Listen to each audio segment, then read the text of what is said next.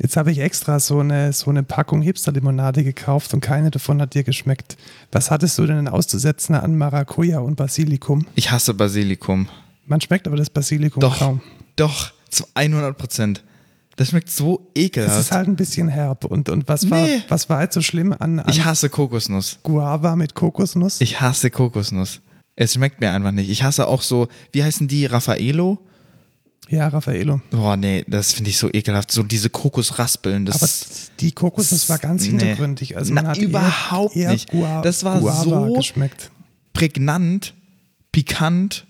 Finden wir noch Wörter mit, viele mit, Wörter mit P? Ja, aber die passen jetzt gerade nicht. Ach so. Ja, mein Wort mit P passt auch nicht.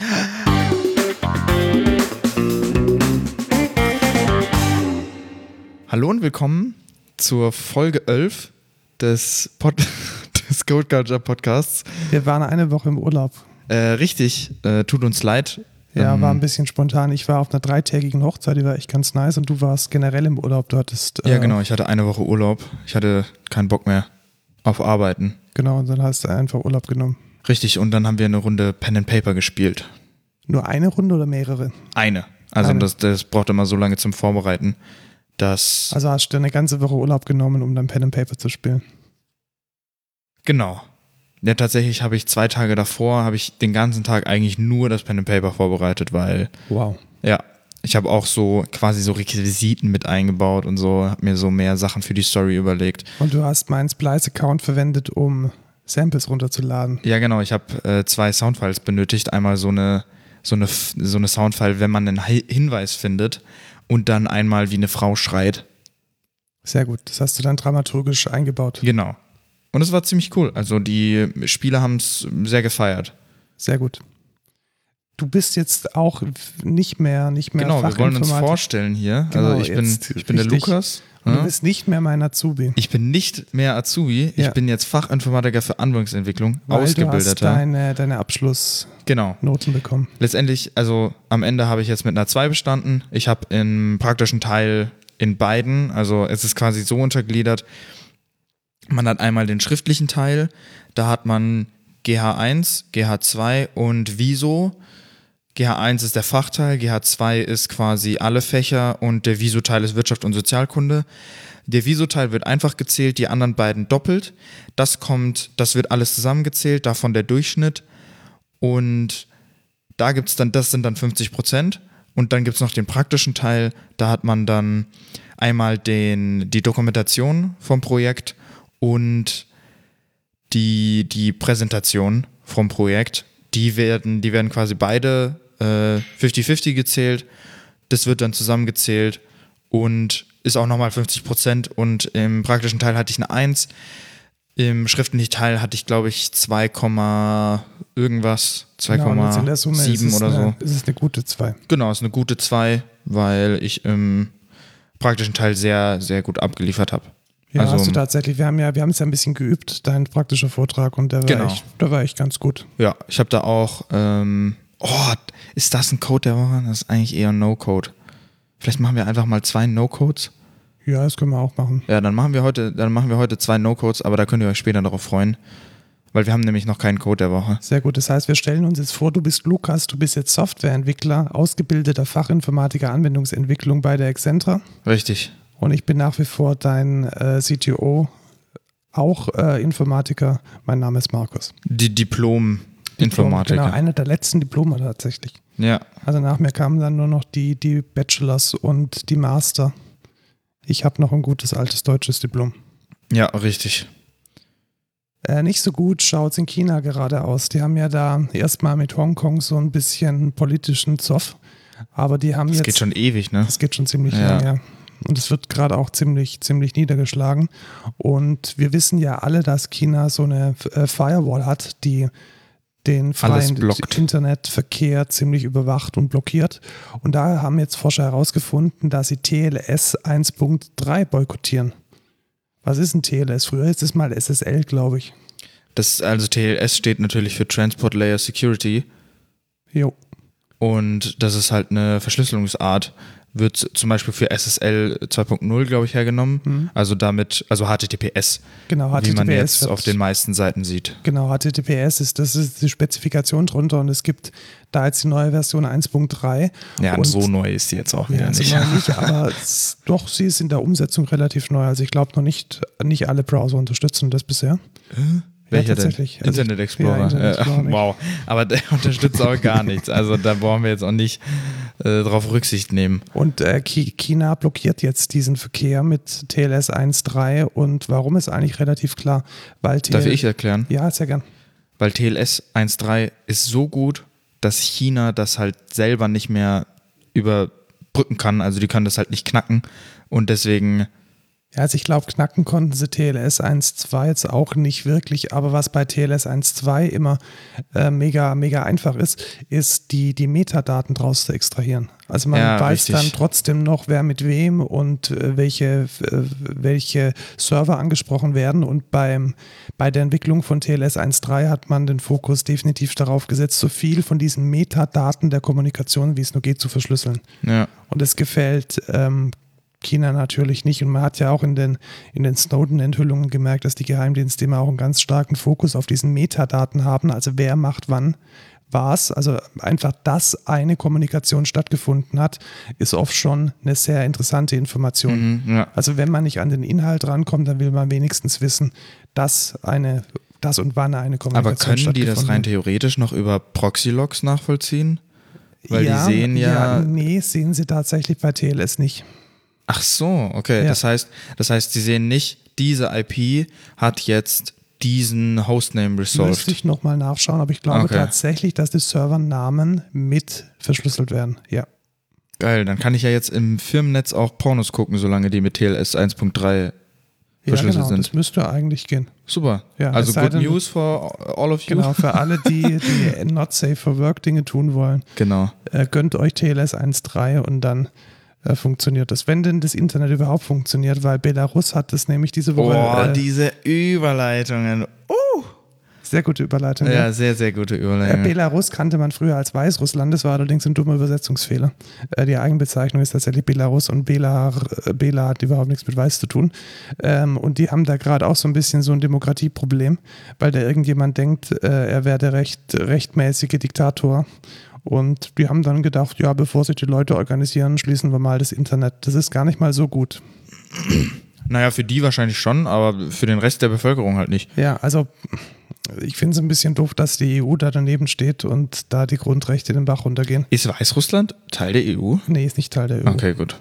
Nee, nee, also das, dann, um Gottes Willen, Ja, das dachte, da dachte ich jetzt dann, schon. dann äh, ja, glaube ich, ein bisschen mehr, äh, mehr Action am Start. Aber ja. Ja, nachdem das in der Ukraine vor ein paar Jahren schon mal gar nicht mal so gut geendet ist, äh, sollte man da vielleicht ein bisschen genauer hinschauen und ja, das zeigt mal wieder, wie wichtig eigentlich das Internet ist als äh, Kommunikationsmedium in einer freien Gesellschaft. Ähm, und Oder wie wichtig eine freie Gesellschaft ist. ja, wie wichtig eine freie Gesellschaft ist, wo sowas nicht möglich ist, äh, können wir hier eigentlich ganz froh sein. Richtig, wir können insgesamt sehr froh sein, weil Deutschland ist mit einer der geilsten Länder eigentlich auf der Welt. Ja, allerdings kriegt äh, zumindest Bayern das mit den Corona-Fällen nicht. Krass. Das ist ein bisschen gut heute, gell? Alter, das ist ja, das ist ja wirklich. Jetzt, jetzt, dafür lasst mal ein Like da oder erzählt eurem Kumpel, die haben Überleitungen. Das, das glaubst du nicht. Also der, der Söder sagt ja immer, er sei so der, der König, der, der er hätte die, die, die, die Krone der Corona. Mhm. Ähm, und jetzt kommt, kam auf einmal raus, äh, das war gar nicht so gut. Hast du mitbekommen, was da passiert ist? Nicht, bis du es mir nicht gezeigt hast, tatsächlich. Aber so wie ich das jetzt mitgekriegt habe, sind die anscheinend noch im letzten Jahrhundert stehen geblieben. Genau, weil die haben gedacht, hey, das ist eine super Idee, wenn wir alle Reisenden äh, Abstriche machen, um sicherzustellen, dass die äh, auch gesund und munter wieder hier in Deutschland einreisen, dann machen wir das am besten mit 40.000 Blatt Papier. Ja, ich schreibe einfach jeden auf und dann kann ich da auch super durchsuchen, äh, Genau, wer dann ist dann- positiv getestet ist. Ja, und das ist, halt- man kann das dann gut, also Dinge findet man leicht in einem Stapel von 40.000 genau. Blatt Papier. Ja, ja. Äh, Es gibt auch äh, eine, eine einfache Möglichkeit, das zu kopieren. Diese 40.000 Ja, Blatt. Papier. Also man kann die gut irgendwie verteilen und dann ähm, parallel dran arbeiten. Das geht mit Papier sehr gut. Hab ich, Aber hab ich mir 40.000 sagen ist jetzt, glaube ich, schon ein bisschen Nee, übertrieben. nee, es ist, das waren tatsächlich, werden ja alle Einreisenden. Aber das sind ja dann, wenn, wenn wir jetzt davon ausgehen, dass 30 Leute auf einer Liste stehen. Nee, nee, es, es ist tatsächlich pro, Absch pro Abstrich ein, ein, Ah, okay, ein Blatt gewesen. Okay, okay, okay. Ja, Und- okay, dann. Den sind dann, dann, dann tatsächlich auch 900 positive äh, Befunde durch die Lappen gegangen.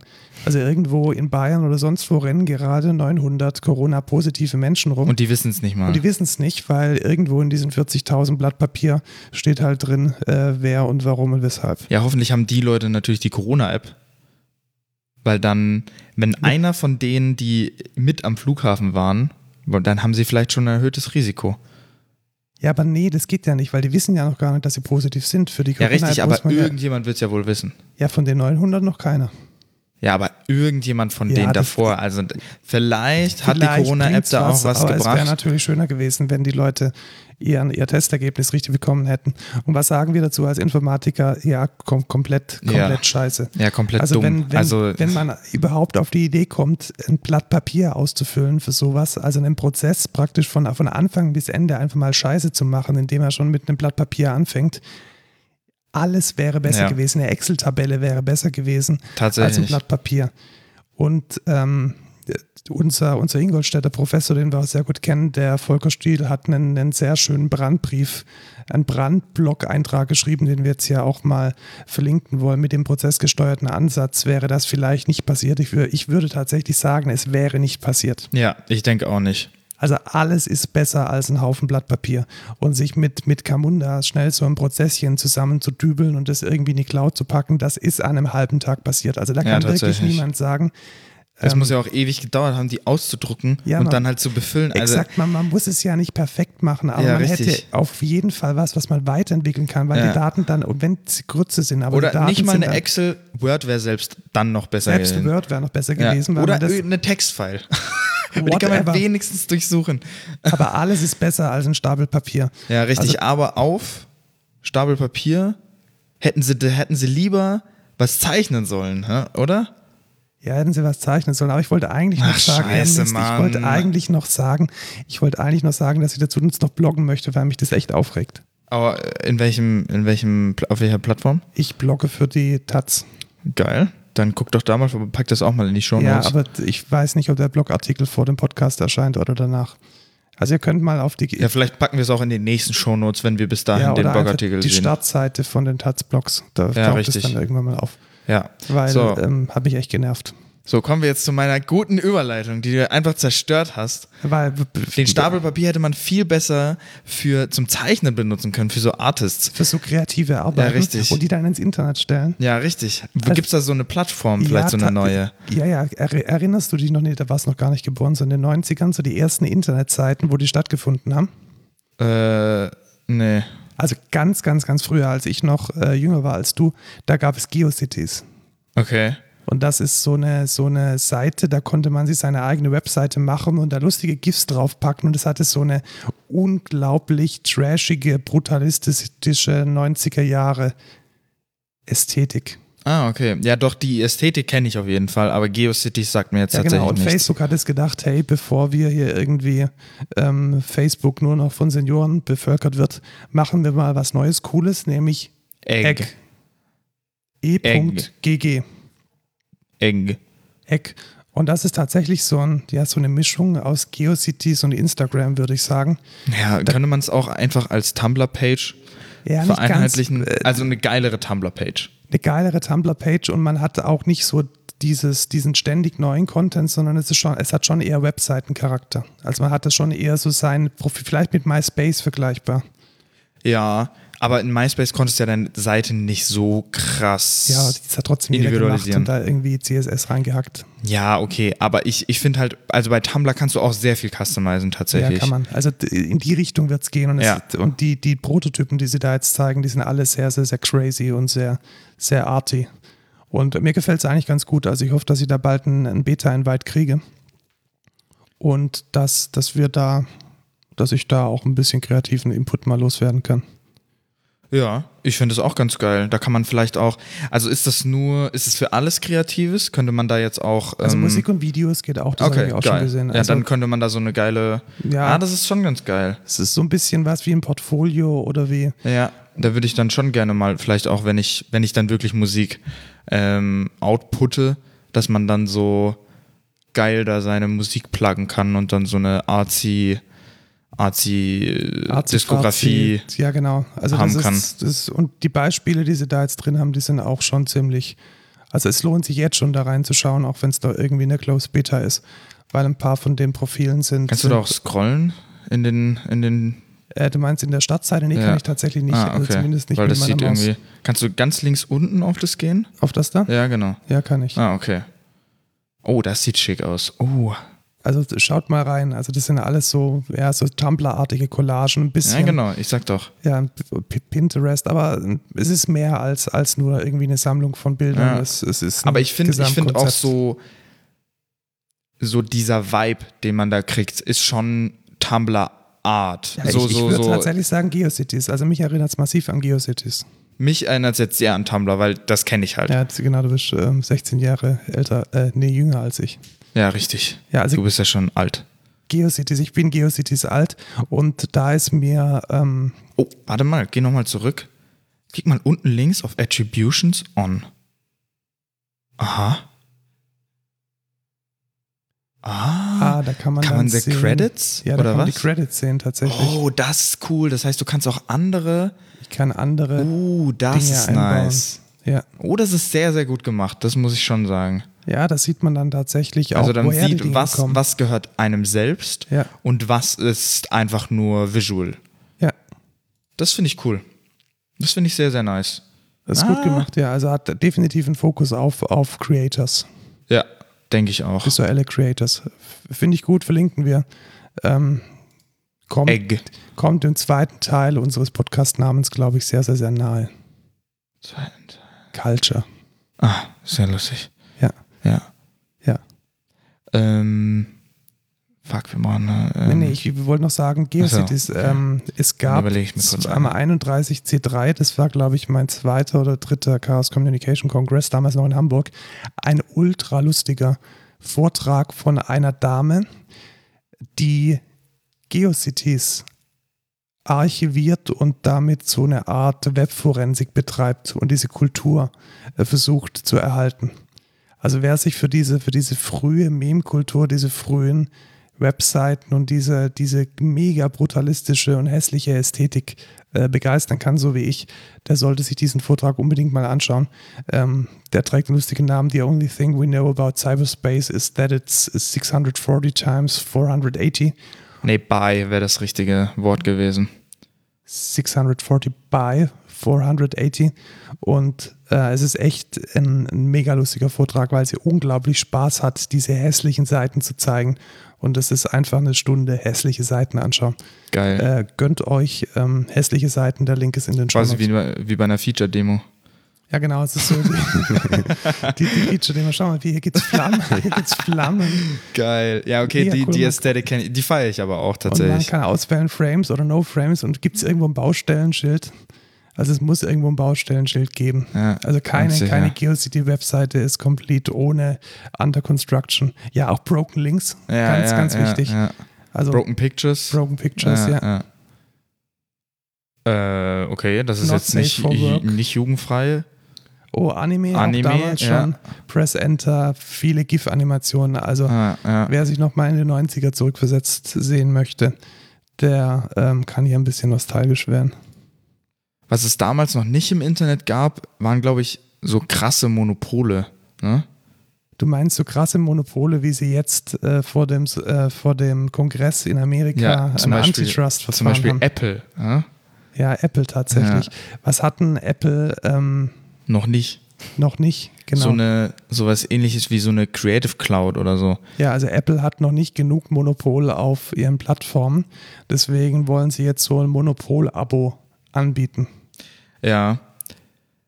Da, das heißt Apple One. Ja, genau. Also Und- kam, kam heute oder gestern kam es raus. Da kriegt man dann TV, Music. Ja, Apple News in Amerika, Apple Arcade ein bisschen Ah, iCloud-Speicher, noch irgendwie so einen neuen Fitnessdienst für unbekannte Anzahlen von Euronen. Und dann hat man einfach alles aus dem Apple-Universum. Ist auch egal, wie viel es kostet, weil Apple-User zahlen eh jeden Preis. Ja, und das ist, Mega geil. Voll die Innovation. Haben sie auch sich selber ausgedacht, äh, so ein, so ein Abosystem, wo sie dann mehrere Services in einem anbieten. Gab es ja vorher noch nie. ja, finde ich tatsächlich ein bisschen gefährlich, weil das ist dann halt auch wieder so ein Login. Ja, ja. Und ähm, wie wild, wie wild da. Aber bei Apple noch mehr Login zu haben, ist jetzt Ja. auch wirklich kein Ding. das ist ein Content-Login. Also bisher hatten wir nur ein Plattform-Login und jetzt kommt der Content-Login. Das war doch wohl absehbar. Natürlich war es absehbar, aber es ist ein Vor allem Schritt. funktioniert auch irgendwie, also wenn du, wenn du Apple Music hast, dann bist du auch äh, auf den Content angewiesen. So, die, dieses, äh, dann kannst du die Plattform auch nicht wechseln, weil Apple Music funktioniert auf jedem Android-Phone wie Grütze. Ja, korrekt. Und man ist dann sowohl auf, dem, auf der Plattform eingeloggt als eingeloggt, also nicht log, sondern eingeschlossen, als auch an, bei den, bei den Content-Anbietern. Also Apple TV ist ja Apple TV Plus, so heißt das Ding. Apple TV ist diese Kiste, Apple TV Plus ist die Plattform.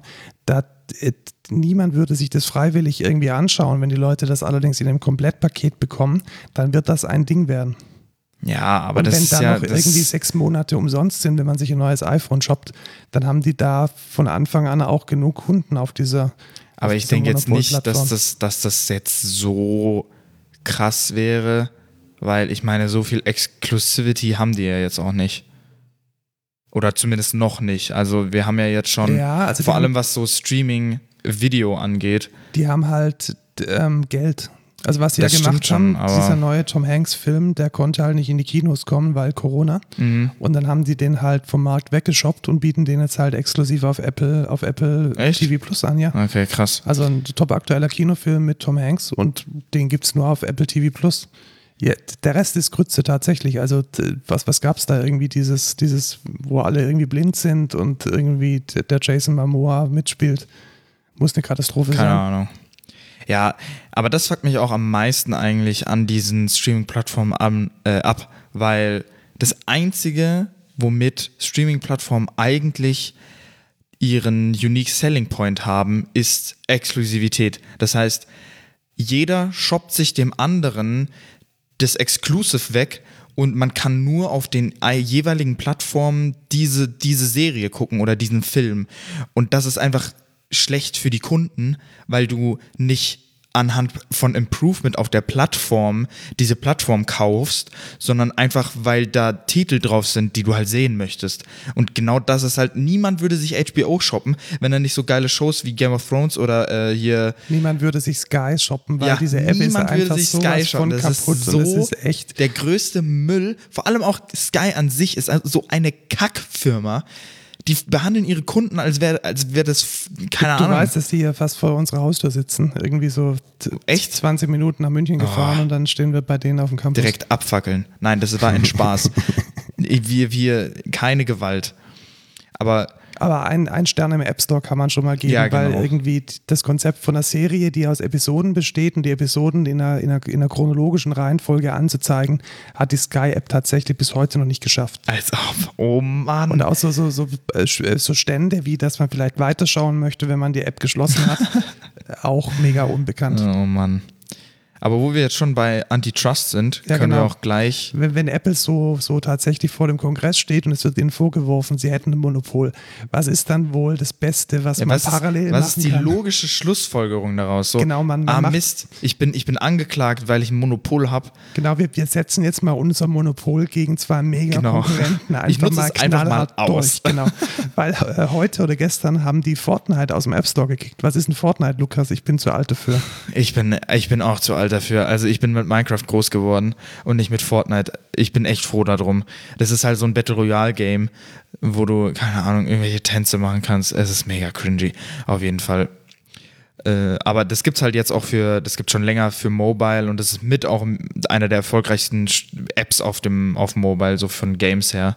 Ja, und die haben und Apple hat es jetzt einfach rausgeworfen, weil ähm, dieser, dieser Hersteller Epic Games, so heißen die, die äh, haben ein Bezahlsystem. Ja, die haben so einen Game Pass, glaube ich, innerhalb von Fortnite. Die haben, genau, innerhalb von Fortnite gibt es eine Möglichkeit, irgendwie Geld loszuwerden. Und da hätte Apple gern die 30 Prozent dazu, die ihnen meiner Meinung nach nicht zustehen. Und ich glaube, keiner Meinung nach, außer der von Apple. Ja, Apple liefert ja die Kunden. Also niemand würde ja Fortnite spielen, wenn ja, es die richtig. iPhones nicht Fortnite gäbe. war auch vorher überhaupt nicht beliebt, bevor nein, nein, das nicht also im Apple App Store war. ohne, Ohne Apple App Store wäre wär, wär Fortnite ähm, praktisch nicht Ja, vorhanden. das wäre einfach untergegangen. und deswegen darf Apple davon 30 Prozent bekommen und weil Epic das nicht äh, abdrücken will, wurden die jetzt rausgeworfen. Und Ja. Epic, äh, Epic klagt jetzt dagegen. Also das wird jetzt wahrscheinlich schönen Einfluss finden. ja, und Epic hat aber schon- richtig viel Geld. Also die haben auch so auch sehr, sehr viel Geld. Also Ich glaube, die können sich mehr als eine Anwalt leisten. ja, ich denke schon. Weil Epic Games durch Fortnite auch und insgesamt, die haben, die haben sehr, sehr viel. Ich glaube, Epic Games gehört auch zu Tencent, was mit einer der größten chinesischen Ja, kann sein. Game-Firmen ist. gehört das ja auch den, der, dieses, dieses WeChat. Ja, richtig. Also Tencent ist riesig. Das ist mit einer der, ich glaube, die größte Firma in China. Äh, Und in der Game-Industrie haben die auch immer mehr Einfluss.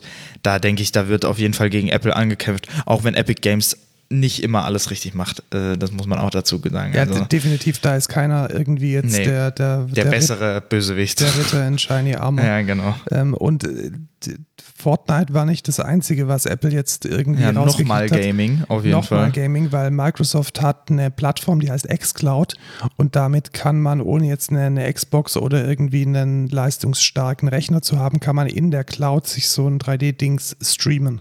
Ja, genau, der, der, das ist einfach so eine Gaming-Streaming-Plattform Und von Microsoft. ja, und Apple hat jetzt verboten, dass da dann der Client für diese Plattform in den App Store darf. Weil ist ja wahrscheinlich Abo-Modell. Ich kenne mich bei xCloud ja, nicht ist aus. tatsächlich ein ist ein Abo-Modell. Und wird halt nicht über den, über den App Store gemacht Genau. und deshalb Und weil es nicht eine. Plattform auf der Plattform ist und weil dann da, was weiß ich, die Spiele, was gibt's da? Sag mal ein Spiel, das alle spielen Äh, wollen. sea of Thieves. Ich habe nicht mal verstanden, wie es heißt. Sea of Thieves. Sea of See Thieves. der, nee, ja, Sea, ja, Meer der Diebe eigentlich. Meer der Diebe. Genau. Gut, also das könnte man dann dort ähm, spielen. Tatsächlich, weil das ist sogar ein Xbox äh, Ja, Exclusive. Vermutlich, ja. Ja. Dann könnte man das auch in dieser X-Cloud spielen und könnte das dann logischerweise auch auf seinem iPad oder seinem iPhone spielen, weil mehr als Internet braucht man nicht. Und Apple hat es verboten. Und das ist eigentlich auch ziemlich kritisch, weil was bitteschön unterscheidet jetzt denn den VNC-Client von, von Microsoft, der ein Spiel spielt, von irgendeinem VNC-Client, der, was weiß ich, bei SSH auf den Server geht. Microsoft Remote Desktop zum Beispiel. Genau, den So. gibt es ja, den gibt's ja auch für. Ja, das können die ja auch bannen iPad. so und dann Also da eine Grenze zu ziehen anhand vom Content, welcher über die App läuft, finde ich sehr, sehr, sehr schwierig. Ja, und nicht nur das Streaming, sondern auch der Game Pass, den man für derzeit Windows und Xbox sich holen kann, wird auch nicht für das iPhone verfügbar sein, weil ebenfalls eine Plattform und kostenlose Games, wenn man Microsoft was zahlt, das will Apple natürlich nicht. Ja, und da muss man sich schon die Frage stellen, ist es okay, wenn, wenn Mercedes von jedem Schreiner irgendwie 30 Prozent vom Umsatz möchte, weil die mit irgendwelchen Mercedes-Kastenwägen durch die Gegend fahren? Wahrscheinlich nicht. Ja, ich finde immer noch, dass es nicht so ein gutes Beispiel ist. Es ist, ich finde immer, es ist eher ein besseres Wir sind in Beispiel. der Autoindustrie, wir müssen Autobeispiele machen. Ja, aber ich finde, es ist eher so, wenn. Ich fände es okay, wenn Apple quasi sagt, du musst eine Fee bezahlen, dass du auf den App Store darfst, aber nicht, dass man 30% vom Umsatz will. Weißt du, wie ich meine? Ja, man muss schon eine Fee bezahlen, um in den Ja, App Store richtig, zu kommen. richtig. Und neun- dann musst du die noch mal die 30%. Die 99 Euro im, im Jahr für dein Developer-Zertifikat. Genau. Und das sollte eigentlich die Infrastruktur covern. Richtig. Und das, das finde ich dann okay, weil das ist quasi so, als wenn du jetzt irgendwie am Broadway oder nee, was ist, was ist, wie heißt dieser Times Square, wo es diese riesen äh, LCD, Square, ja. äh, LCD-Screens gibt. Wenn du da jetzt irgendwas ausstellst, dann bietet dir der Times Square quasi diese Plattform. Und dafür zahlst du ja auch Geld. Und das ist ja, das ist ja dann legitim, weil du zahlst einmalig, dass du halt da ausgestellt wirst, halt dein Geld und musst nicht 30 Prozent deines Umsatzes, was, was du jetzt dadurch machst, abdrücken. Also ich finde es generell mega schwierig, wenn, wenn Apple an dem Content verdient, der jetzt erstmal nichts mit der Software Ja, zu tun richtig. hat, an dem kreativen Content, an dem, an dem programmierten Content, das finde ich mega schwierig. Ja, ja. Na gut. Jetzt noch, ich weiß nicht, wollen wir das Ansible noch ansprechen? Ja, das ist, glaube ich, das ist Gibt jetzt noch eine, eine- gute Brücke in die Softwarewelt. Ja. Ähm, diese Woche kam Ansible 2.10 raus. Äh, wer Ansible nicht kennt, das ist ein cooles Tool, um so, so Server-Setups und auch Cloud-Setups zu automatisieren. Oder auch Client-Setups. Also wir haben, wir haben zum Beispiel in der Firma den Use Case, wir haben ganz viele CLI-Tools, die jetzt eigentlich jeder Entwickler braucht.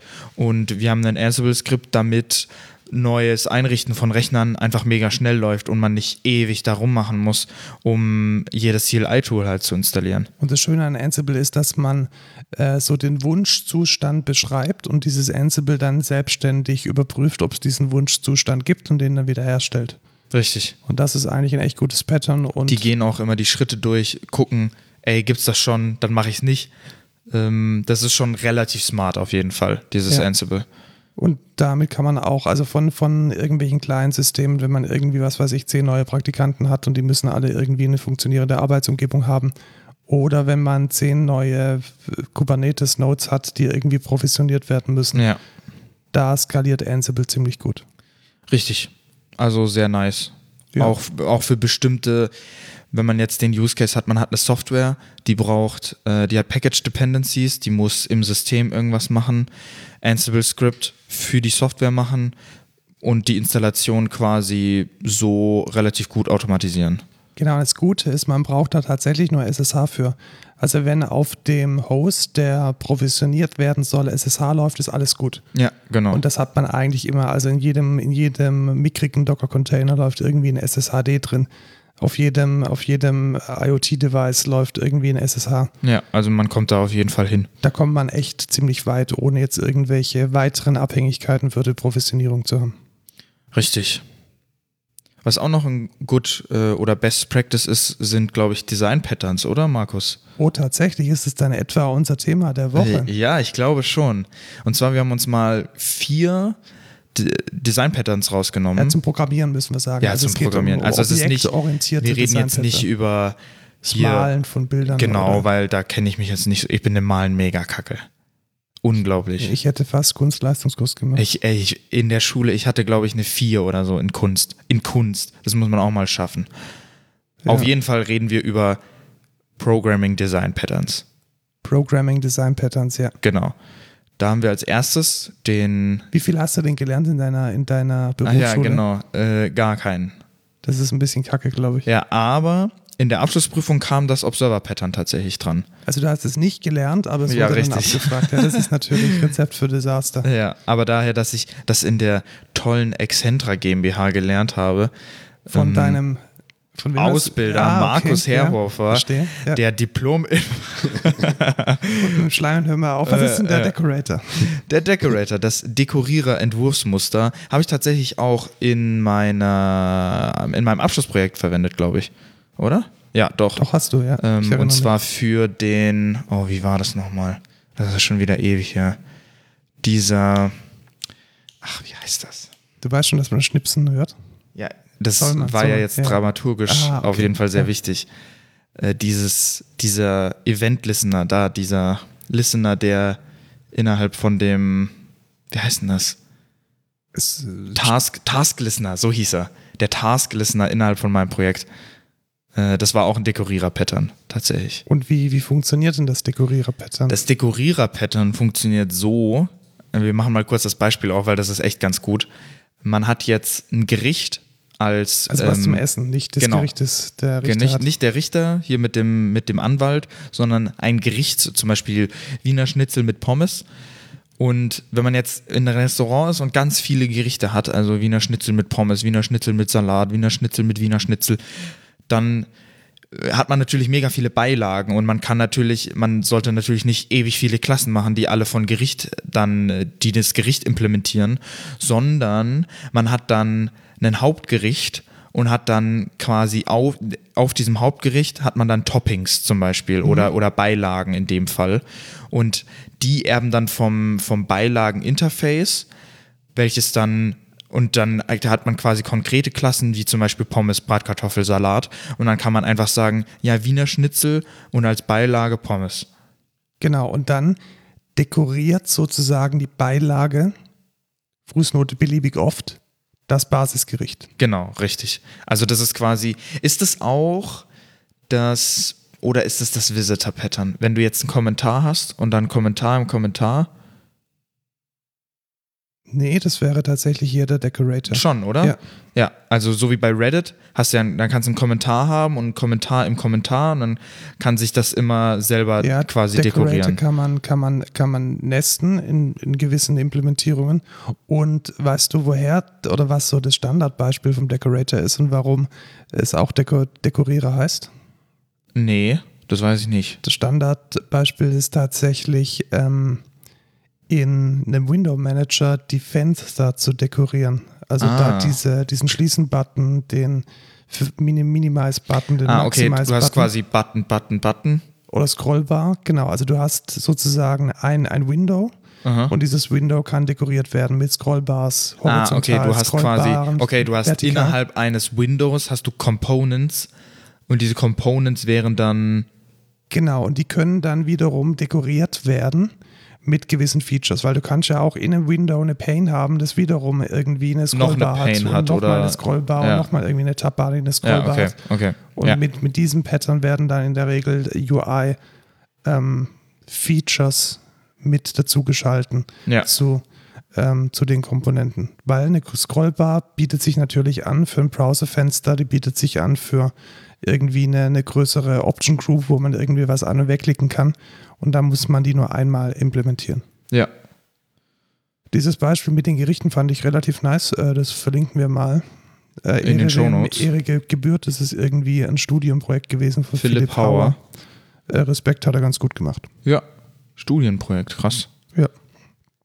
Gut, dann. Also Decorator Pattern nimmt man immer dann, wenn man, also ein, gutes Zeichen, dass man ein Dekorierentwurfsmuster hat, äh, besser verwenden würde, ist, wenn man ganz, ganz, ganz viele Subklassen macht und die irgendwie so ganz viel Funktionalität teilen, aber sich keine klare Klassenhierarchie ergibt. ja. Das ist für mich immer ein klares Zeichen. Oh, jetzt müsste ich da mal refakturieren und mir mal vielleicht ein Decorator Pattern anschauen, ob das da Sinn macht. Oder vielleicht vorher überlegen, ob ein Decorator-Pattern Sinn macht, weil sonst verschwendet man keine Arbeitszeit. Ja, aber man fängt ja meistens mit einer Unterklasse an und hat dann zwei und hat dann drei und hat dann vier und hat dann Aber zehn normalerweise dann 20. sollte man sich vorher überlegen, wie viele Subklassen blau brauche ich vielleicht? Würde da ein Ja. Decorator-Pattern Sinn machen? Da bin ich ein bisschen eine andere Meinung, weil wenn man, vielleicht können wir jetzt endlich mal streiten, weil viele Ja. besch besch äh, beschweren sich, dass wir nicht streiten. Ja, okay, dann streiten wir jetzt. Weil, Nein! weil man weiß am Anfang ähm, noch nicht, wo es denn hingeht, weil man entwickelt ja agil. Es kann sein, dass, dass sich dieses Feature vielleicht gar nicht, gar nicht skaliert in irgendwie eine, eine Komplexität, sondern dass es so einfach bleibt, wie es ist. Und da dann von Anfang an schon ein Decorator-Pattern einzuführen mit einem, Dekor mit einem Dekorierer und einem Objekt, welches dekoriert wird, ist Overkill. Bei zweien ist es auch noch Overkill, weil da hätte man auch zwei Subklassen bilden können, die sich dann vielleicht gemeinsame Methoden teilen. Also ich glaube, den, den Schnitt, wann man von einer naiven Implementierung in ein gutes Design-Pattern wechselt, das ist nicht, das kann man nicht von Anfang an antizipieren. Zumindest Nicht nicht, in immer. der agilen Entwicklung, nicht immer, ja. Weil manchmal finde ich schon, dass man halt einfach den Plan haben kann. Du, wir haben jetzt wahrscheinlich noch diese Features und hier würde halt ein Decorator-Pattern Sinn machen. Wenn wir es nicht brauchen, dann war es halt Overkill. Aber einen Decorator-Pattern zu implementieren ist jetzt auch echt nicht schwierig. Ja, aber es, es, es Anti-Pattern wäre jetzt, dass man anstatt zwei Subklassen zu machen, mit einem Dekorierer anfängt. Also das ist dann auf der anderen Seite vom Pferd wieder runtergefallen. Ja, ja, es gibt beide Seiten auf jeden Fall. Ja, es gibt beide Seiten. So können wir, so können wir es Ja. stehen lassen. Ähm, was mache ich denn, wenn ich jetzt, wenn ich jetzt hier so eine, ich habe zum Beispiel einen Punkt, wo ich irgendwie Daten habe, aber ich möchte mehrere Leute so informieren, so mehrere Components oder so. Und du, du, du weißt auch von Anfang an noch nicht, welche Komponenten das sein werden. Das heißt, du kannst Genau. es nicht hart Ich kann nicht verdrahten einfach hart verdrahten, sondern ich, es kann sein, dass irgendwann sich irgendeine Component quasi diese Variable anschauen will und halt wissen will, was für Daten da halt kommen. Und du hast auch gelernt, dass man die Dinge loosely coupled, loose coupling, also schwache Bindungen zwischen den einzelnen Komponenten. Richtig, aber ich frage dich. Was man dann nimmt, dann nimmt Ja. man den Observer. Ich weigere mich, die deutsche Bezeichnung Beobachter zu verwenden, weil irgendwie habe ich immer so Das ist ja der Gefühl, Markus das schon selber. Was? Ich habe immer so das Gefühl, das ist so, so mega gekünstelt. Ähm, also der Observer. Ähm, wie funktioniert der denn? Weißt du das? Mann, ich wollte dich mal fragen. Ja, dann, dann, okay, Komm, dann, mach du. Ich habe den Decorator, du machst den Observer. dann mache ich den genau. Also grundsätzlich ist es so, man hat ein Observable, also etwas, das beobachtbar ist. Zum Beispiel ein Eichhörnchen. Ja, aber das ist jetzt kein gutes Beispiel. Glaub ich. Oh, Ja. ups. So, sollen wir mal das klassische Beispiel nehmen? Ja, nimm mal wir, das haben, wir klassische haben den Beispiel. Aktienkurs. Ah, ja, Wir okay. haben den Aktienkurs. Ja, also das wir ist ein haben sehr gutes Beispiel. ganz, ganz wichtig, das beobachtete etwas ist ein Datum. Also ist ein veränderliches Datum. Es könnte ein Datumsi sein. Genau, Datumsi ist die, die, der offiziell, mein offizieller Plural von Datum, weil Genau, weil Daten ist halt Kacke, weil Genau. Daten sind halt Daten und nicht zwingend der Plural von Datum. genau deswegen Datumsi. Der bessere offizielle Plural von Datum sind Datumsangaben. Ja, tatsächlich, aber ich finde Datumsi äh, leichter Nein. auszusprechen. Machen weiter. Dann ähm, haben wir so einen, so einen Aktienkurs und der wird ja jetzt erstmal nur gesetzt und bestimmt. Also da gibt es dann vielleicht irgendein System, das diesen Aktienkurs setzt. Der hat sich verändert Der hier. verändert sich über die Zeit, genau. Richtig. Wie wissen jetzt die Leute, die sich dafür interessieren? Ja, Leute vielleicht nicht, aber Ja, Systeme oder Komponenten, in Komponenten. der Software, die jetzt auf den Aktienkurs reagieren, zum Beispiel in Anzeigen. Oder wenn er sich mehr als 5 Prozentpunkte verändert hat, irgendeine Verkaufen Aktion oder kaufen. ausführen. Ja. Die wären dann die Beobachter, die wären dann die Observer. Und es funktioniert dann so, dass ich einen Observer an einem Observable registrieren kann. Also eine Komponente registriert sich dann an diesem Aktienkurs. Und dieser Aktienkurs, weil er ein Observable ist, jedes Mal, wenn der Wert geändert ist oder geändert wird von außen, teilt dieser Aktienkurs sich selbst als Wert an alle Beobachter mit. Richtig. Und zwar nur an die, die registriert sind. Und das heißt also, der Observer hat jetzt Update Genau, der hat eine Update-Methode oder eine Set-Value-Methode klassischerweise. und dann sagt der For each. for each Observer. Observer, Punkt Update oder Ja, Update oder Set-Value wiederum. genau. Oder ähm, Message-Value und würde dann den Wert reinsetzen. Und das ist auch ein ganz wichtiges Pattern. Schlechte Observer kriegen das Observables, kriegen das Observable und machen dann mit dem Observable wieder was. Und dann hat man ganz schnell Observables, die Observables triggern, die Observables triggern und man ist da in so einer in so völligen Suppe von, von äh, Call-Hierarchie, die man nicht mehr versteht. Downwards Spiral. Ja, genau. Und dann wundert man sich auf einmal, warum irgendwie ein Klick in der UI 500 äh, Sekunden braucht. Oder irgendwie der Tree fünfmal getriggert wird. Genau. Irgendwie ein Filter wird gesetzt und es wird zehnmal der Tree geladen. Hatten wir noch nie in der Nee, Firma. haben wir noch nie. Also Nee. ausschließlich. Das ist uns ausschließlich. noch nie passiert. Nee, wir haben Nee, noch nie mit nein. Beobachtern irgendwas. Nein, nein, Und das ist noch nie die, Performance komplett in die Hose gegangen Nee, oder so. Nein, das- nee. nein, das wird bei uns nicht passieren. passiert nicht. Also Nee. unsere Kunden wissen da definitiv, dass es uns noch nie passiert ist. Ja, richtig. Und die, ähm, da ist es tatsächlich Best Practice, dann wirklich nur den Wert zu setzen.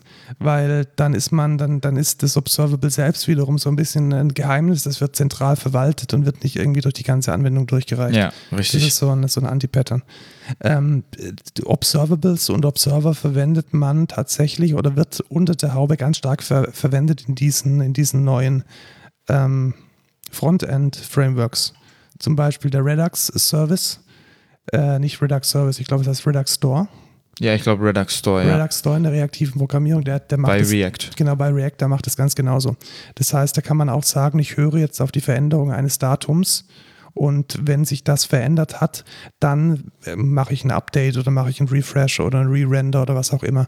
Und auch äh, selbst in der frühen, in den frühen Angular-Versionen war das ja unter der Haube auch so, dass jede Variable, die in den, in den Views verwendet wurde, automatisch dieses Two-Way-Data-Binding hatte und dann unter der Haube durch einen Observer implementiert wurde, sodass die Dinge immer dann refreshed werden, wenn sich das Datum tatsächlich verändert hat.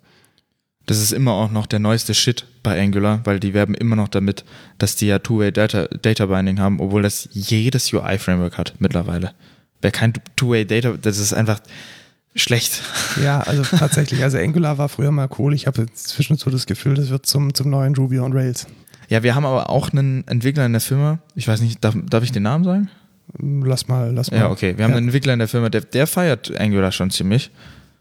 Ich weiß auch nicht. Aber vielleicht hat es auch seine Gründe. Vielleicht ist Angular auch ziemlich geil. Es ist halt, es bietet halt. es ist halt so eine, sehr opinionated. Es ist opinionated und es bietet dir aber auch einen ganz klaren Weg, wie was zu implementieren Genau. ist. Und das ist, glaube ich, so, wenn man so ein bisschen das Hirn ausschalten möchte und so straightforward implementiert, Richtig. da ist es, glaube ich, ganz gut. Du musst dir halt da wenig Gedanken über zum Beispiel Patterns machen, weil es halt schon gesetzt Genau, weil ist. es halt schon Patterns vorgibt. Richtig. Und dir vielleicht auch dieses Observer-Pattern unter der Haube implementiert, ohne dass du dich wirklich drum kümmern musst. genau. Dann gibt es noch ein weiteres Pattern, nämlich den, den Visitor. Das bin ich gerade bei dir. Genau, weil du besuchst mich. Richtig. Das Entwurfsmuster heißt auf Deutsch der Besucher. Boah, ey, das ist heute echt eine super Folge. Also wir machen echt, das ist eine gute Dynamik. Das muss ich echt mal kurz sagen. Ja, haben wir das nicht immer? Nee, also es ist eine, nee, ich glaube, so gut war es noch nie tatsächlich. Vor allem, wir haben so, wir haben mega gute Übergänge und so. Ich möchte jetzt nicht die, die Stimmung versauen. Wir loben uns gerade selbst. Ja, ich lobe mich, weil ich Achso, ja. sehr gut bin. Ja, dann, Okay. dann will ich dich jetzt auch gleich loben können, weil du das Ähm. Besucherentwurfsmuster richtig erklärt hast. Ja, hoffentlich erkläre ich es richtig. Ja. Und zwar, Ich implementiere das tatsächlich sehr, sehr, sehr oft. ja, man hat äh, ein Interface, da sagt man dann äh, Visit zum Beispiel.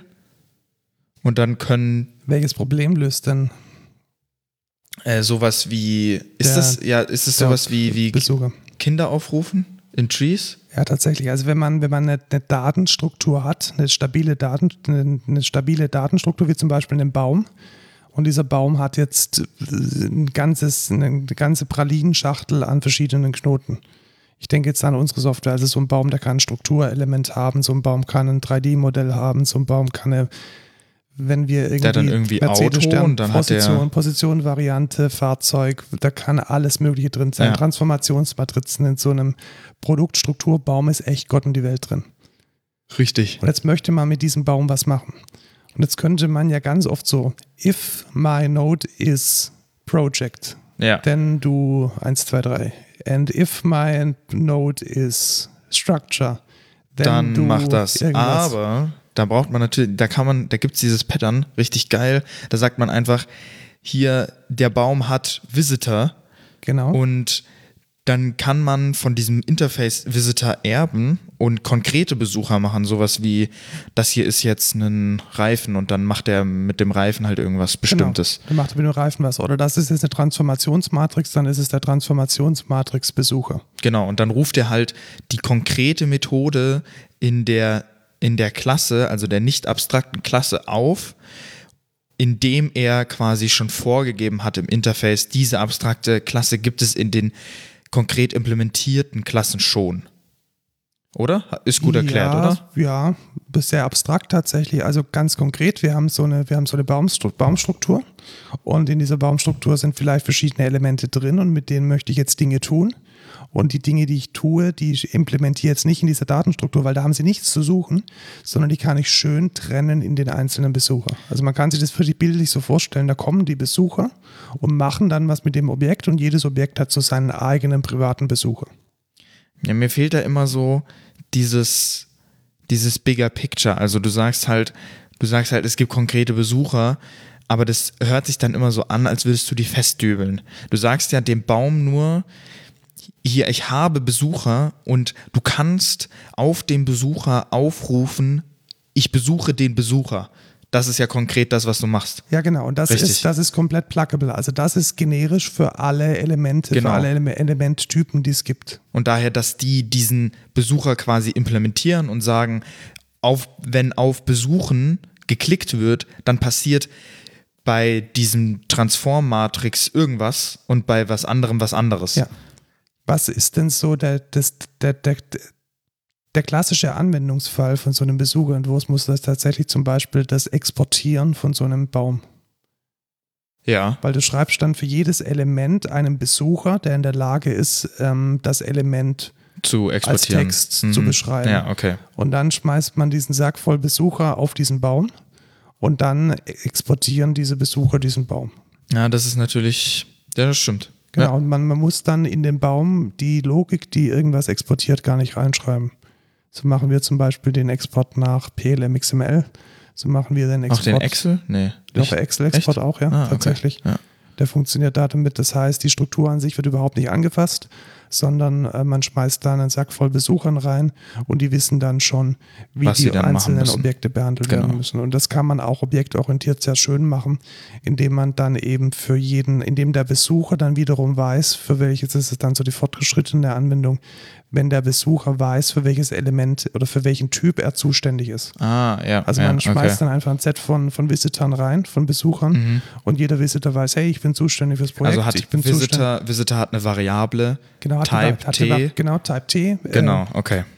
äh, Fragezeichen Extends Class. Ja. Und ähm, Niklas von ähm, Fragezeichen Extends Object und kann dann selbst, weiß dann selbst, für was er zuständig ist. Und Richtig. das ist dann die, ich glaube, das hat sogar einen speziellen Namen. Das ist dann der, Das geile Visitor-Pattern. der objektorientierte Besucher Achso, ups. oder der Typ Dependent, Type Dependent Visitor. Und ähm, Compiler arbeiten so auch tatsächlich. Ah, Das okay. heißt, man hat dann so einen abstrakten Syntaxbaum und da hängen ja dann verschiedene Tokens drin und dann implementiert man einfach für jeden, einfach in Anführungszeichen, implementiert man für jeden, für jedes Element, das in diesem Baum irgendwie rumliegen kann, halt einen Visitor, der dann den, den, den, den Maschinencode dafür schreibt. ja. Das ist das Visitor Pattern. Wann braucht man das Visitor Pattern? Also ein guter, ein guter, ein gutes Indiz, dass man es braucht, ist, man hat eine starre Datenstruktur und mit der möchte man jetzt irgendwas machen und man traut sich eigentlich nicht in diese Datenstruktur irgendwie rein zu pfuschen, weil das eigentlich damit nichts zu tun hat, sondern man möchte das so ein bisschen separat halten. Also zum Beispiel das, was wir gesagt haben, ich habe eine Datenstruktur und ich möchte die nach Excel exportieren oder ich möchte die nach in ein XML-Format exportieren. Das hat ja jetzt eigentlich überhaupt nichts mit der Datenstruktur an sich zu tun. Das hat ja da in den Modellobjekten nichts zu suchen. Dann implementiert man das über das Visitor Pattern. Ja, passt. Das ist auf jeden Fall, also benutzt man sehr, sehr oft, auf, wie du ja schon gesagt hast. Ja, ich bin sowieso so, so ein kleiner F- Fan von Bäumen, einfach weil ich mich damit gut auskenne mit so Graphentheorie. Und weil das tatsächlich gar nicht trivial ist. Also Bäume sind überhaupt nicht trivial.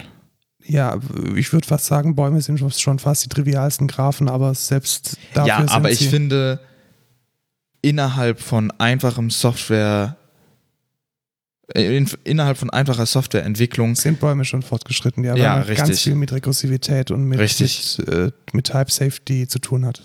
weil sowas wie, keine Ahnung, so äh, viele UI-Frameworks tun sich richtig schwierig, äh, schwer so mit so Bäumen.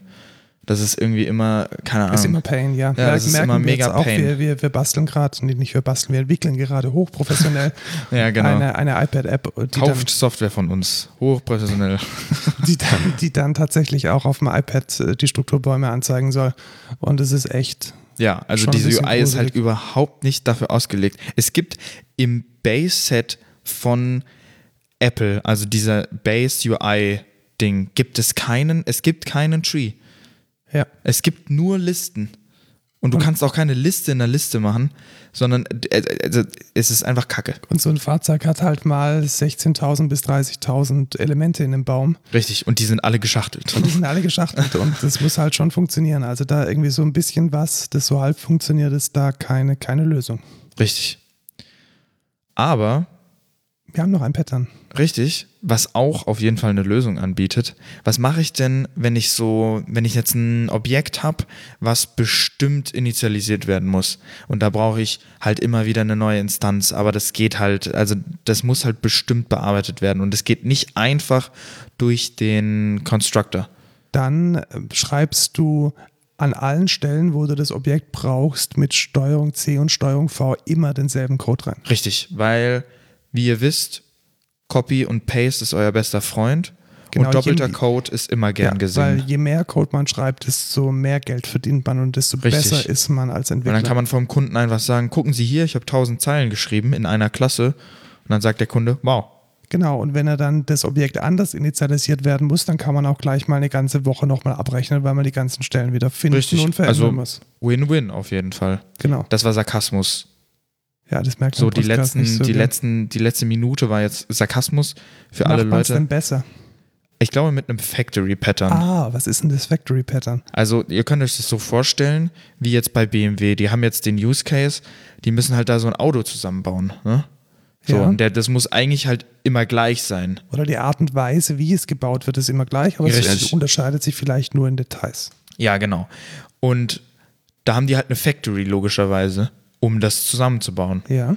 Und das ist im, in der Entwicklung nicht anders. Also man hat äh, eine Factory, die dann eine Methode hat, die dir immer äh, das gleiche Objekt zurückgibt. Also das, also das Oder die dir immer ein Objekt zurückliefert, Genau, ein genau wie Objekt. du es haben möchtest. genau, genau Ja. wie du es haben möchtest von einem bestimmten Typ.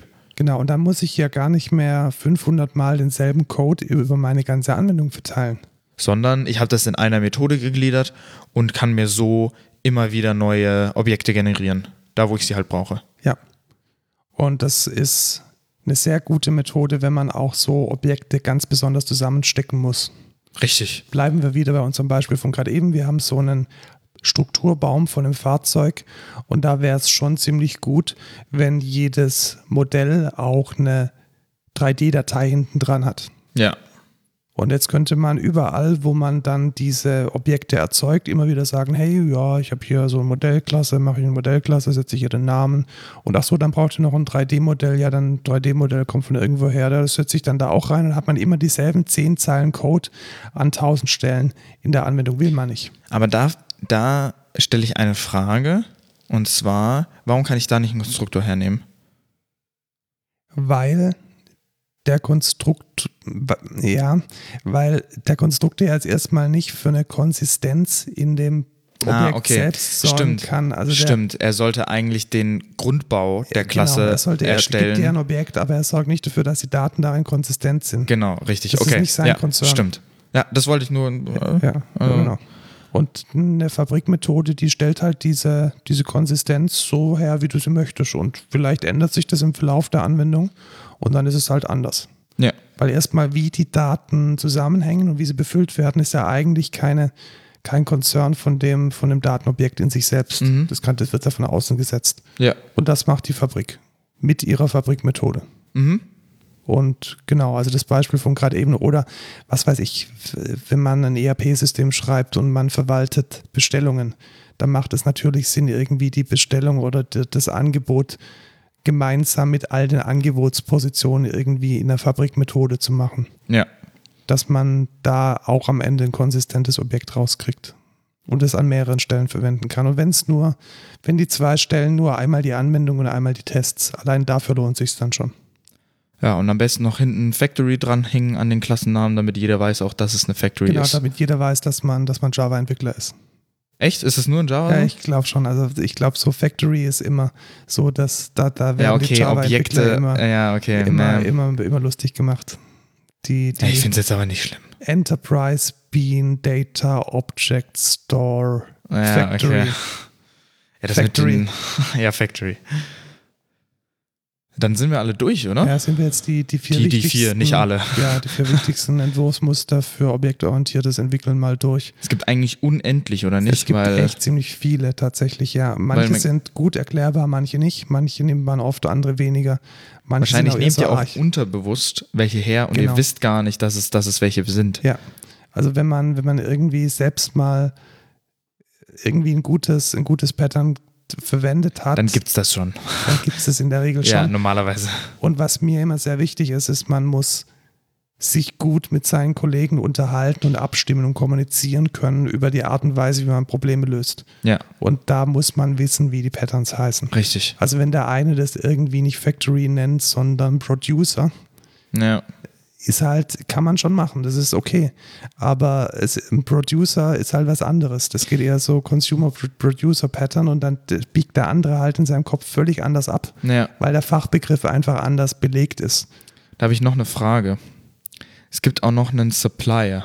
Das ist ja auch Ja, Supplier ist in Java jetzt ja tatsächlich ganz konkret das Functional Interface, welches dir ein Objekt gibt. Das heißt, Also ich erwarte bei einem Supplier, dass ich den auf jeden Fall mit einem Lambda ersetzen könnte. okay, verstehe.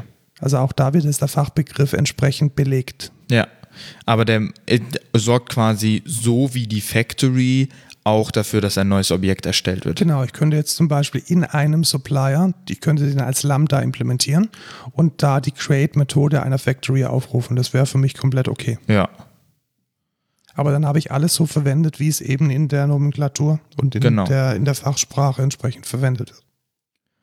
ja, dann kommen wir zum. Ach, Ich Mist. würde wird noch ein, eine Ergänzung machen. Es gibt, Oh, echt okay. ein, es gibt echt ein gutes Buch über Entwurfsmuster. Das heißt auf Deutsch ähm, Entwurfsmuster von Kopf bis Fuß. Das klingt mega albern.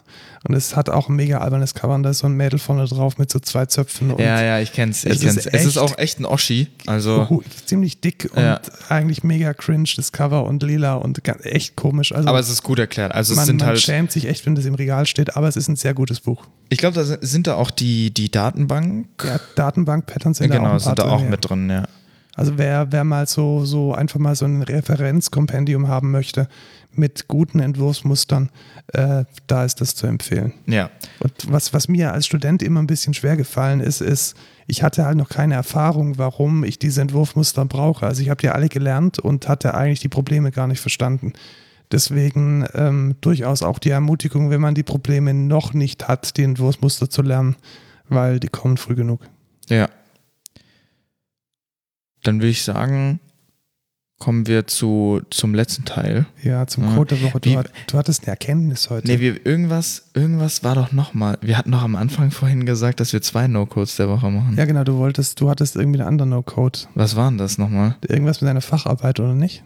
Oder mit deiner Abschlusspräsentation. Ja, danke, genau, mit der Präsentation. War, ja. das, war das ein Code oder war es ein das war ein No-Code? Der Woche. Okay, dann haben wir heute zwei Dann haben wir No- zwei, zwei, zwei No-Codes. No-Codes und einen Code. Genau, ein Code. Und zwar Jenkins, sagt euch hoffentlich was, ist ein äh, Pipeline-Framework. Genau, wir haben es ja letztes Mal oder vorletztes Mal bei CICD Richtig, schon, schon, schon besprochen. erwähnt.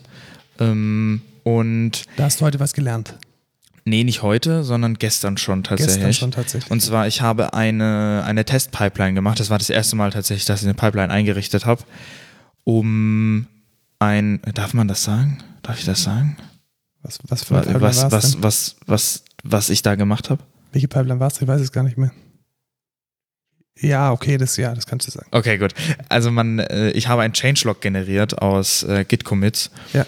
und da musste ich halt erstmal die Jenkins-File anpassen, also die Pipeline an sich, wie was genau ausgeführt wird, wenn die Pipeline durchgeläuft. Und du musstest die, vor allem die Pipeline mehrmals testen. Richtig, also das passiert ja ganz oft. Das ist so, als wenn du entwickelst, dass du ganz oft iterierst und halt guckst, was passiert. Und bei einer Pipeline ist es halt so, du müsstest halt eigentlich immer die Jenkins-File bearbeiten, das dann pushen und dann die Pipeline triggern. Jetzt gibt es aber im Jenkins ein super nices Feature, das nennt sich Replay. Und zwar, wenn man innerhalb eines Bilds ist, also zum Beispiel vom letzten Bild, dann ist links auf der Seite gibt es dann so einen Replay-Button. Da kann man dann die Jenkins-File anpassen und einfach nochmal die Build-Pipeline mit dem letzten Stand quasi ausführen, aber einer neuen Jenkins-File. Genau, und ohne dass man extra einen Commit machen muss. Genau, das heißt, im Git hast du nicht 1000 Jenkins-Files Commits, die dann irgendwie da dein, dein Git zumüllen, sondern du hast halt nice einfach die Pipeline einmal kurz getestet. Ist halt mega, mega handy. Genau, und äh, ich, ich habe dann auch mal gesehen, was denn so die Kollegen, die das nicht wissen, wie viel tausend VIP-Commits die Ja, auf richtig. Also Jenkins-Pipeline haben. wir haben, wir haben einen Kollegen, der hatte dann irgendwie so, äh, keine Ahnung, 500. Nee, nicht 500. So viel nicht, aber eine dreistellige Zahl war ja, sicher. da ist, ich glaube, es waren über 100 auf jeden Fall. Jenkins-File-Commits auf dem Branch, die hat er dann natürlich noch gesquashed, aber es ist halt mega unnötig. Du kannst einfach dieses Replay machen und dann hast du echt kein Pain. Vor allem, es geht halt viel, viel schneller. Kannst es viel besser testen. Genau, das ist, glaube ich, ein sehr guter Code der Woche, weil Ja. das spart echt ähm, Zeit ohne Ende. Und man wird halt nicht direkt darauf hingewiesen. Ja, und wir packen die Dokumentation dazu auf jeden Fall in die Shownotes, weil wer das kennt, der Hat auf jeden Fall weniger Pain. ja weniger Frust und mehr, mehr Spaß am Leben. Ja. Einfach ein besseres Leben ganz generell. Wer nicht so viel Spaß am Leben hat, sind, Sind- glaube ich, Leute Insekten. Genau, Leute, in, also nicht Insekten wie die Viecher, sondern Nicht Leute, Insekten, die Insekten und sondern- in Kulten sind. Ja. Und da gibt es einen wunderbaren Podcast, den Warum gehen habe, Ameisen nicht in Kirchen? weil sie Insekten sind. ja, genau, Fl- Flachwitze, Flachwitze, ganz ja. wichtig, ja. Ja. Ähm, Alex? Grüße gehen raus. Die, die äh, Sekten und Kulte im Namen des Bösen ist eigentlich ein, ein, amerikanischer Podcast, der von Spotify einfach nur pro, professionell eingedeutscht wurde, aber mega spannend. Also ich habe da jetzt ein paar Episoden gehört. Ich mag es so, so creepy Podcasts, die, die auch ähm, auf, auf Fakten basieren oder sich um Fakten kümmern. Und da mal äh, reinzuhören und sich mal zu informieren, welche, welche kranken religiösen Vereinigungen es da in den letzten 200 Jahren so gab. Ja, Ist Katholiken. echt mega spannend. Also die Katholiken sind noch die harmlosesten darunter. Ja, das kann also ich mir so, schon vorstellen. So Jonestown Massacre mit, mit dem Kool-Aid trinken und Oh, das ist schon. das sind schon Nichts eher für so schwache die, Nerven auf jeden nichts Fall. Also für, hier- nichts für Leute, die danach noch ähm, Vielleicht solltet ihr das auch nicht in der Arbeit hören. Äh, Ich glaube, dann seid ihr verstört. Es ist aber mega interessant, also auch was Menschen dazu bringt, sich diesen Kulten anzuschließen und was es, was es dazu bedarf, sich äh, so einer, so einer, so einem Dogma hinzugeben und zu welchen, zu welchen Ergebnissen das dann führt. Finde ich mega spannend, auch weil es wissenschaftlich und historisch ziemlich fundiert ist. Definitiv ein Tipp. Aber zuerst natürlich alle Folgen vom Code Culture Podcast hören, Unbedingt. bevor ihr damit anfangt. Und wir sind auch in keinen Sekten, in keinen Sekten, glaube ich. Bist Nee. du in einer Sekte? Ich bin. Nee, ich kann. Ist Scheiße, ich wollte sagen, kein Insekt, aber das ergibt keinen Sinn. Keinen Sinn. Ist K-Pop schon eine Sekte? Nee, oder? Nein, nein, noch nicht. Noch nicht, Ich mach's, ich mach's zu einer. Sehr gut. Ja. Kommen wir zu meinem No-Code der Woche und zwar zu meiner Abschlusspräsentation. Die lief nämlich ziemlich gut, weil ich ein mega nices Template tatsächlich hatte und zwar von slidesgo.com, glaube ich, ist es. Und da gibt es richtig, also so, wie ihr so professionelle Präsentation euch richtig vorstellt. Also es ist, es, ist alles kostenlos. Solange ihr die credited in der letzten Slide, ist das alles kostenlos. Könnt ihr auch professionell benutzen. Und es sieht einfach, es sieht wirklich gut aus. Slides mit S. Mit S. Genau, er schreibt es gerade in die Shownotes. Würdest du sagen, ähm, weil du dieses Template verwendet hast, hast du eine 1 bekommen? Das nicht. Das nicht. Also ich hätte auch mit keinem Template, glaube ich, eine 1 bekommen, weil natürlich.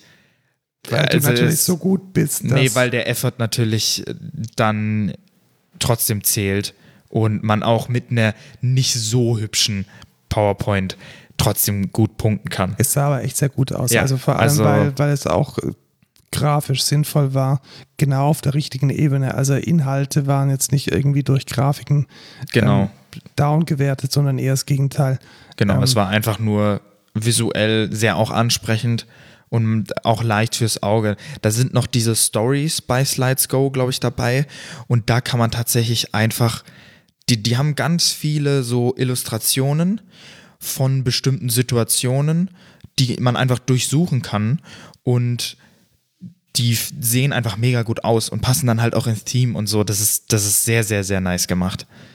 Also wirklich eine Riesenempfehlung, auch für, für große Präsentationen, für, für Geschäftsmeetings oder so. Ja, oder auch generell für so, für so Pitch-Decks. Also wenn man Ja. Menschen überzeugen möchte, da, da ist das Äußere wirklich wichtig. Und Ja. ähm, das kann man nicht, nicht stark genug bewerten, wie Ja. wichtig das eigentlich ist. Und man kann auch einfach mal aufs Corporate Design scheißen und einfach mal was Geiles machen. So, so wie du das äh, gemacht hast bei deiner Abschlusspräsentation. Ja, richtig, weil man muss auch nicht immer irgendwie acht Minuten lang seine Firma da pitchen, äh, vor allem in der Abschlusspräsentation, also für alle Azubis, die vielleicht zuhören, stellt einfach ganz kurz und knapp euren Betrieb vor. Die wollen nicht hören, was für einen, in was für einem Betrieb ihr seid. Äh, Es ist euch, das ist denen klar, dass ihr in einem Betrieb seid. Was die interessiert ist, was ihr gemacht habt. Äh, ja, egal. Das ist auf jeden Fall mein No-Code der Woche. Das gilt übrigens nicht nur für Azubis, sondern für jede Präsentation. Also ich ähm, ertrage wirklich sehr, sehr, sehr viele Präsentationen in meinem Leben als ähm, CTO und da nervt es unglaublich, Wenn man die Wenn ganze Hintergrundgeschichte Genau, seines Betriebs kom- kom- vorstellt. komplette Kriegsgeschichte, was denn irgendwie in, den 90ern ja, 1984, und da haben wir kam der Hugo dazu und dann war der andere wieder weg und dann dies und jenes. Ich will wissen, welche Lösungen ihr habt für das Problem, das hier gerade diskutiert Ja. wird und nicht, ähm, wie, wie, wie das Dach eurer Firma aussieht. Das interessiert kein Mensch. richtig. Also Also geht große auf Petition an alle. Ja, geht Inhalte. einfach aufs Thema ein und ja, genau. Jeder will Inhalt sehen und niemand will leere Worthülsen. So Business Talk ist auch mega kacke und spart euch einfach mal die Buzzwords. Es ist, es ist einfach nervig. So, Ja, der Rant der Woche auch vorbei. Ja, und die, auch die Buzzwords und vor allem die Abkürzungen. Niemand, wirklich niemand hat Bock auf Drei-Letter-Akronyme, Ja. die kein Schwein versteht und wo sich keiner traut, den Arm zu heben, weil er nicht versteht, was der Vogel da vorne überhaupt redet. Also wir machen das mit TLS und TCP über UDP und Die HTTP Abteilung- und wow, Fachbegriff, POP, Bingo, EI, redet einfach. EMAP. Die Welt ist schon kompliziert genug. Es gibt keinen Blumenstrauß, wenn man sie komplizierter macht. Ja, ihr könnt mal alle Abkürzungen ausgeschrieben uns auf Twitter schicken, die ich gerade erwähnt habe. Und dann, ähm, werdet ihr in, dann werdet ihr in der nächsten Folge erwähnt. Wir haben nur zwei Follower auf Twitter, Code Culture Pod. Ich denke, das sollten Ja. mal mehr werden. Ja. Also, Wir äh, posten da, wir haben tatsächlich auch einen sehr niceen Edit von Freiburg Ja, das hast du echt gepostet. gut gemacht. Also es passt auch super gut zu, zur Musik. Also wer mal sehen möchte, wie Freiburg aussieht oder Ja, wer mal so sehen möchte, wie, wie wir aussehen, ich glaube, es ist auch ein Foto von uns drauf, der kann mal auf äh, @codeculturepod bei, bei Twitter vorbeischauen. Genau, habe ich geschnitten, ist ein kleiner Edit. Ja, von, von dem schönen Freiburg. Wir haben natürlich auch noch andere Dinge in Freiburg Ja, getan. also als mainly ist der, der Markt vor dem, was war es, Münster? Nee. Freiburg und Münster doch. Ja, genau. Münster, der Markt davor und dann halt im Münster haben wir ein bisschen gefilmt. Also ganz Freiburg ist da jetzt nicht drauf. Ja. Es ist auch mega kurz, deswegen. Das vegane Eis, das wir gegessen haben, nicht. Ja, nee, da wollen wir jetzt nicht drauf eingehen. Wir gehen jetzt einfach zur Nicht auf Verabschiedung. veganes Eins. Äh, äh, w- ja, Assistenz der Geschäftsführung ist durch. Also da sind jetzt alle Bewerbungen eingegangen. Vielen, vielen Dankeschön. Ähm, suchen wir uns für ein schönes aus. Und Denkst du, jemand hat den Podcast gehört und ist deswegen. Bewerbungsgespräche stehen noch aus. Das ist natürlich die Ah, erste okay. Frage, die ja. ich stelle. Haben Sie unseren Podcast ja, gehört? genau. Und was haben wir in Folge 3 an Minute 22 gesagt? Um welches Thema ging es in Folge 4? das wäre so geil. Ja, tatsächlich. Ja, ja. Ich glaube, ich nehme das in meine Standardfragen. für Ja, ich glaube auch. mit auf. Aber Äh, nicht nur, nicht nur von der Geschäftsführung, von jedem Mitarbeiter ab Genau, sofort. auch, auch neue, neue Putzkräfte. Ja, neue, genau. Haben Sie unseren Podcast schon gehört? Nee, dann können Sie in einer Woche wiederkommen. Äh, aber, aber, aber wir nehmen ab jetzt Bewerbungen für Azubis 2021 an. Richtig. Also wer sich rechtzeitig sicher sein möchte, eine gute Firma als Ausbildungsplatz zu haben, Das kann ich übrigens bestätigen. Kann sich jetzt für 2021 bewerben.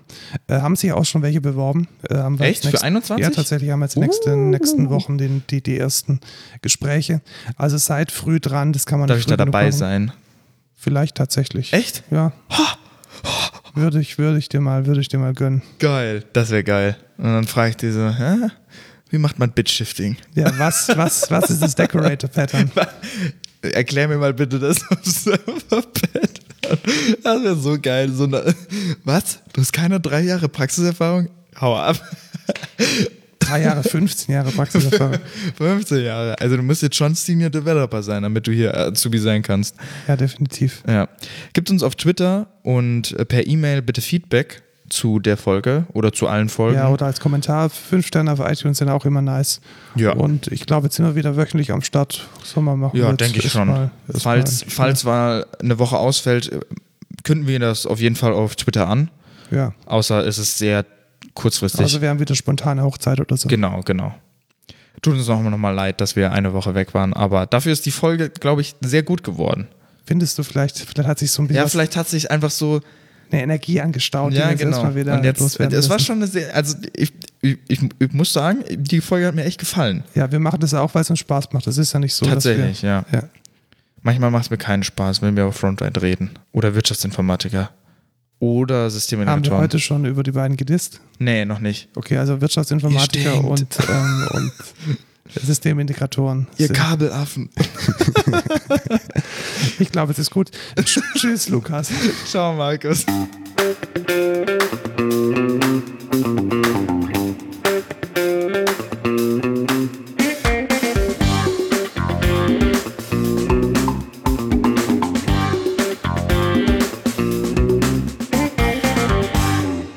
Ihr wurdet auf, ihr wurdet gemustert, vielleicht? War das? Gemustert? Ja, okay.